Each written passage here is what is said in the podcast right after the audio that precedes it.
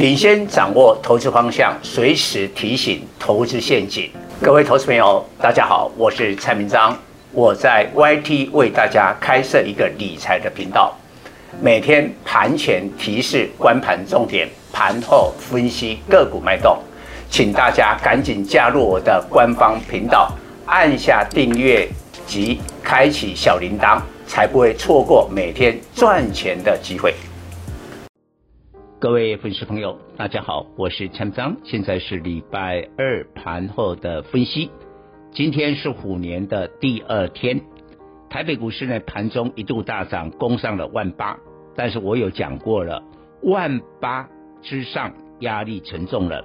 最主要我们考虑到，因为台湾的股市电子股的。比重非常非常的高，但是这个礼拜是美国要公布一月份的物价指数 CPI，那目前市场估计会再创四十年的新高，估计是七点三趴。我们回忆一下啊，一月十二号是公布去年的 CPI，十二月的 CPI，那去年十二月的 CPI 首度的是站上了七趴，假如各位去看一下。纳斯达克就从那个地方启动了一波的跌势啊，那跌到最近啊，就是因为我们休市期间嘛，美国科技股的财报才使得纳斯达克跌升反弹。那假如这个礼拜是又公布吓破吓死人的 CPI，那我相信纳斯达克应该还会跌啊。目前我正在录音解盘的时候，美国十年期的公债殖利率呢，已经攀升到最近的一个高点一点九五趴喽，直逼两趴，非常非常敏感的一个水准。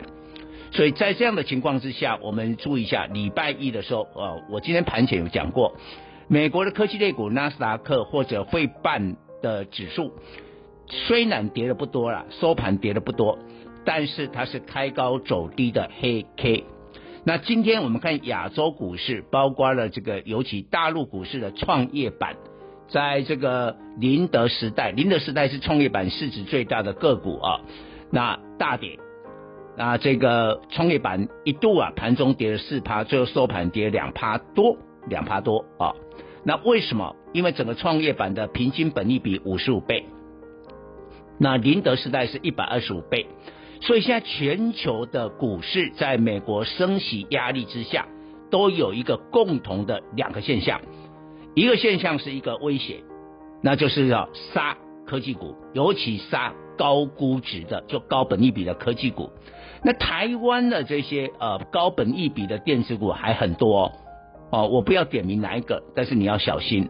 所以你就可以理解说，为什么今天台股万八得而复失被。电子股拖累，被谁拖累？被台积电。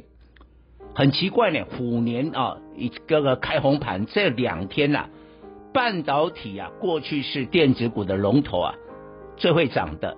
但是这两天，半导体都收黑，包括台积电尾盘最后一盘被灌压，跌七块，六二八，所以指数只能涨六十六点。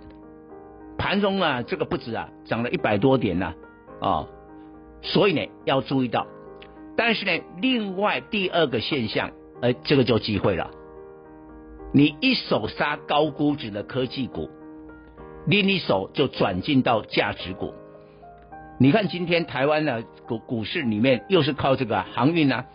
虽然说这个货柜三雄啊，并没有收在最高啊，盘中万海一度涨停，但是你可以看长荣、阳明、万海，今天是红 K 还黑 K，红 K 啊。红 K 啊，但是今天台积电跟联发科两大这个电子的全值股啊，它是黑 K 哎，哎，这个强弱已经出出现了。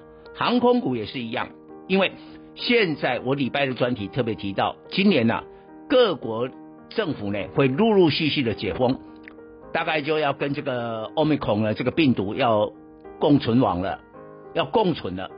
所以啊，你会去放宽旅游啦，放宽啊这个航空的一个限制啊，隔离措施都会放宽。所以这里面有很多的产业，很多的股票会受惠。蔡总现在就是帮我会员在挖掘这一部分的股票。这个地方的价值型的股票很多，还包括了什么钢铁。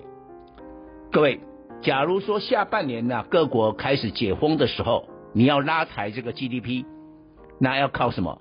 基础建设。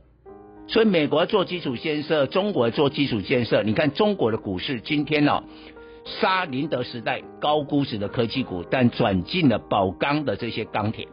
宝钢的本益比只有六倍啊，今天啊收盘是大涨了这个四趴。中远海矿的本益比只有三倍啊，今天大涨了将近三趴。这几乎就是台股的这个翻版啊，所以要注意到航运啊，可能要重返荣耀的这个多头的趋势去形成。我这个趋势最重要啊，不是靠什么呃特定的外资啦，或者这个投信啊，或者个别主力去拉抬，不用。你那个外在的趋势形成了以后，大家就共襄盛举。所以呢，这些股票拉回就是一个买点。以上报告。本公司与所推荐分析之个别有价证券无不当之财务利益关系。本节目资料仅供参考，投资人应独立判断、审慎评估并自负投资风险。